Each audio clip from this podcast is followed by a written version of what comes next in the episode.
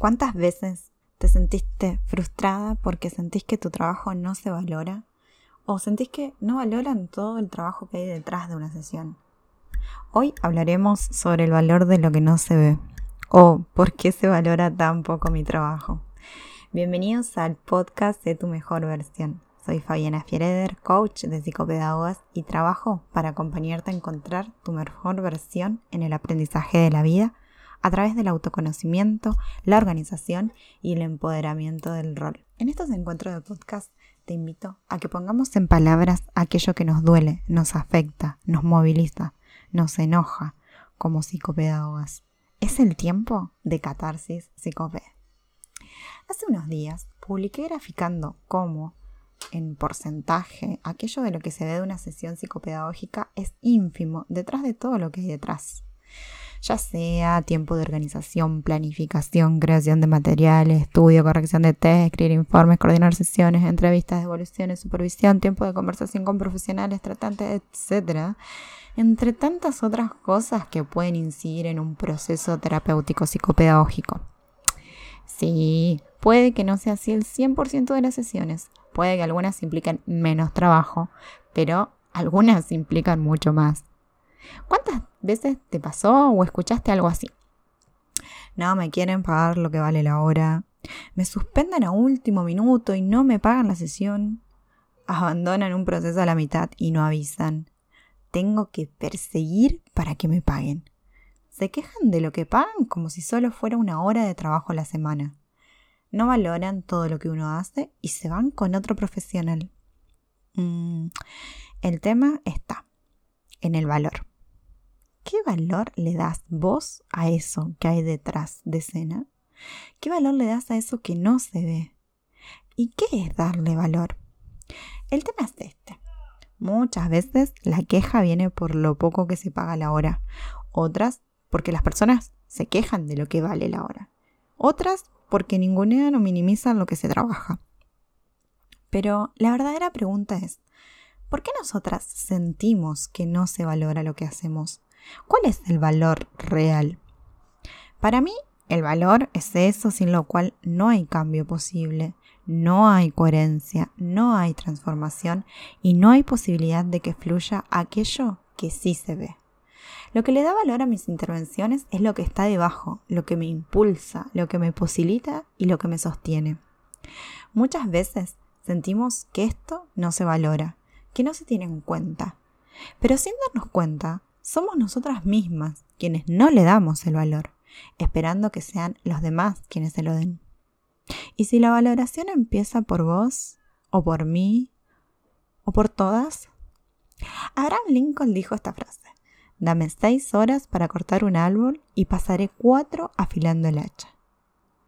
Darle valor a la preparación, a lo que está detrás, comienza con nuestra intención y con la claridad de lo que queremos y deseamos de aquello que nos mueve a hacer. Sí, es verdad, le ponemos mucho amor, le ponemos mucha pasión, le ponemos tiempo, le ponemos dedicación, esfuerzo. Y ese es el valor. Pero eso empieza por casa, por una misma, por permitirnos decir, esto es lo que vale mi trabajo, sin culpas y sin rebajas por esa misma culpa. Esto es lo que vale mi tiempo, mi creatividad, mi formación y mi capacidad. Y es que en la vida, como en una sesión, está lo que se ve y lo que no se ve. Porque detrás de lo que hacemos están nuestros valores, nuestra motivación y todo lo que somos como profesionales. No solo como profesionales, digo, sino como personas. Porque, claro, no podemos escindirnos.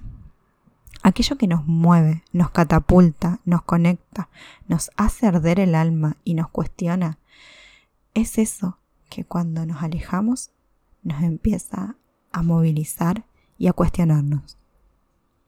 Claro, está este, este constantemente que nosotras estamos vinculadas con el sufrimiento del otro, con las dificultades, con las imposibilidades, y esto nos hace altamente sensibles. Pero que muchas veces nos coloca en el lugar vulnerable de darnos, de entregarnos por entera sin saber cuidarnos, sin poner límites y menos sin poder valorarnos. Puede que tal vez lo que te diga a continuación te resulte políticamente incorrecto. Pero me acuerdo que en la universidad una profesora nos dijo que estaba bien si queríamos hacer un trabajo ad honorem, pero que tengamos claro que eso no era gratuito. Es decir, el valor de eso que hacíamos lo estábamos pagando nosotras.